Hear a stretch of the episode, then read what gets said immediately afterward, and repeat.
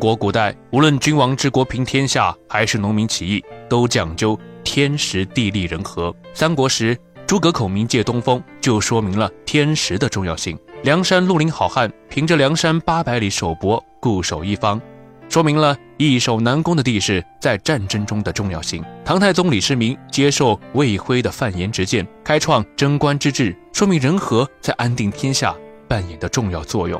天时转瞬即逝，需要把握时机；人和需要君王个人的人格魅力，既需要千里马，又需要伯乐，可遇不可求。唯有地利是大自然赐予的礼物，万年。亘古不变。说到中国地理位置最好的省区是哪里？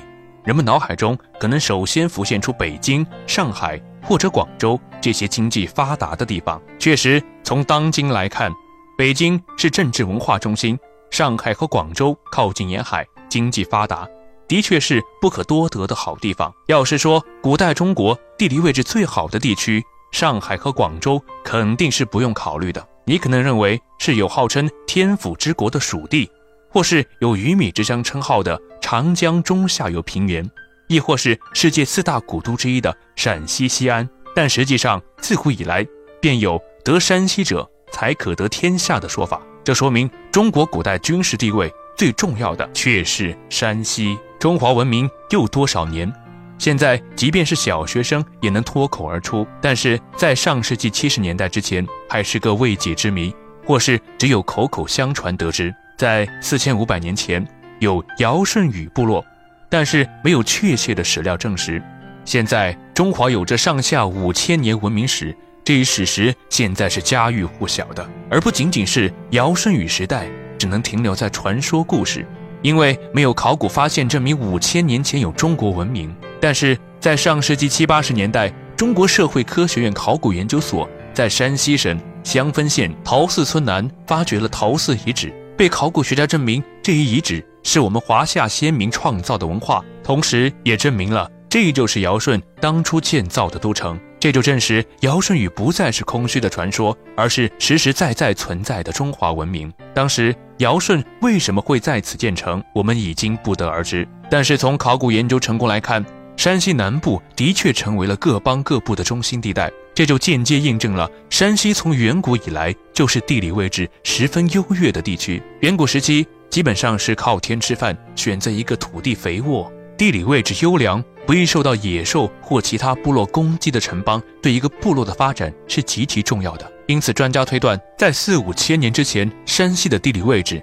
就有着得天独厚的优势，因此也是各部落的必争之地。春秋战国时期，战火频繁，各个诸侯霸王都想有一方自己的城池安营扎寨。在这样一个长期都在攻城略地的战争时代，若是没有一块能供自己安身立命、易守难攻的天然城池，就难以长期生存。提起春秋时期，就必然会想到春秋五霸；提及春秋五霸，就必然会想到五霸之一的晋国。晋国的城邦在今山西南部。晋国之所以能成为五霸之一，难道和它的地理位置毫无干系吗？显然不是。大量的文字资料都描述了当时晋国的地理优势，可以从《西宫念八传》得到明显的结论：战而竭，必得诸侯；若其不竭，表里山河，必无害也。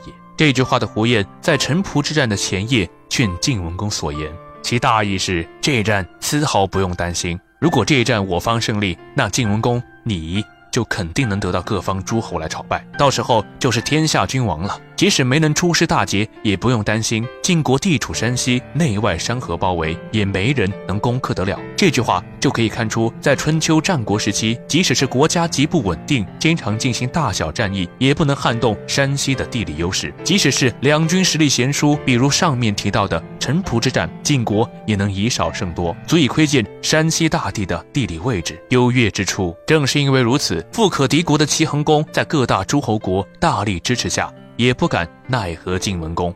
电视剧《隋唐英雄》在十年前曾红极一时，大唐开国皇帝唐高祖李渊给人留下深刻印象。特别是李渊晋阳起兵的故事，常常为人津津乐道。殊不知，当时的晋阳，也就是今天的太原，也就是山西的省会城市。这一切需要从公元六百一十七年说起。当时李渊官至太原留守，也就是该地区的最高军事指挥官，掌管这一片地区的全部军事力量。凭借着太原得天独厚的优良地理位置，李渊以得太原为跳板，建立大将军府，而后厉兵秣马，整顿军营，训练军士，而后在隋大业十三年，率领仅有的三万兵士南下攻打隋朝，最终大获全胜，建立唐朝。无独有偶，这又是一场以少胜多的经典战争。更巧的是，这又与山西直接相关。那么，不禁要问：李渊是凭借着什么有利条件，仅仅依靠三万军队就能与国家抗衡并一统天下？不得不承认，这与太原的地理位置密切相关。在古代，山西被称为“天下精兵处”，这绝非浪得虚名。这里土壤肥沃，兵力充沛，粮食物质充足。在这里起兵成功的几率又会大很多，而且这里进可攻，退可守，即使出师不利，也能退回山西，凭借独特的地理优势，精心发展军事，囤积粮草，准备日后东山再起，也是一条退路。这一切都是山西的地理优势赐予他的礼物。一九三七年八月二十二日。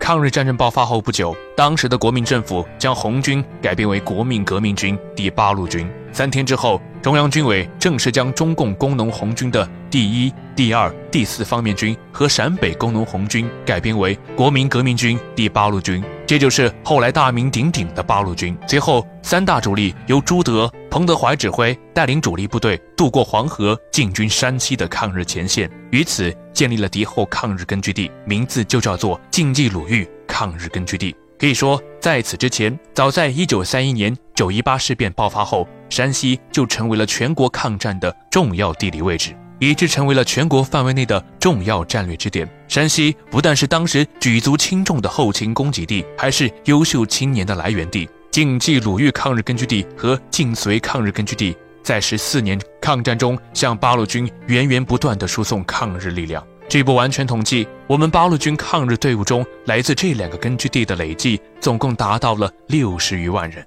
从远古时代。春秋时期到隋末唐初时期，再到抗日战争时期，不管从战争前线还是后勤补给来看，山西都是极其重要的战略领地。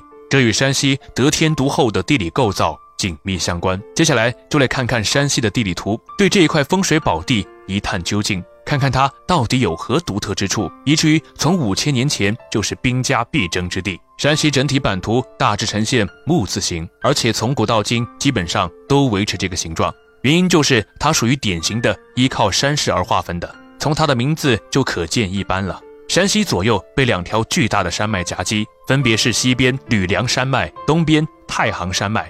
除此之外，它的南边还有一条中条山，被这三座大山围拢，处于众星拱月的位置，可俯瞰河北，有着天然居高临下的气势。太行山脉是中国重要的地理分界山脉，横跨京、冀、晋与豫四个大省，自古就是车马不断、交通不断，有着“太行八境”的外称。它的主脉跨过多条河流，有着肥沃的土地。吕梁山脉横跨南北超四百公里，从水经注就有着“吕梁山脉凭一己之力抵挡洪水”的记载。山上更是草木丰盛，只有险峻的山势，显然不能造就。得山西者才可得天下的美誉。除此之外，中华民族的母亲河黄河从山西的西部和南部流过，冲击而成的平地物资丰饶。在中部更是有黄河的第二大支流汾河。在这些河流的滋养下，山西粮产丰富，足以养活一个城邦。汾河冲积而成的盆地更是极其富饶。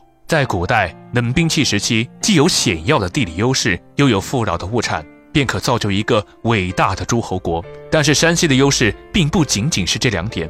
如果从山西出发，想要攻打其他地方，有三个方向可供选择。特别是向南可攻中原，中原地区有着四战之地的说法，也就是从东南西北四个方向出发都可以攻打中原。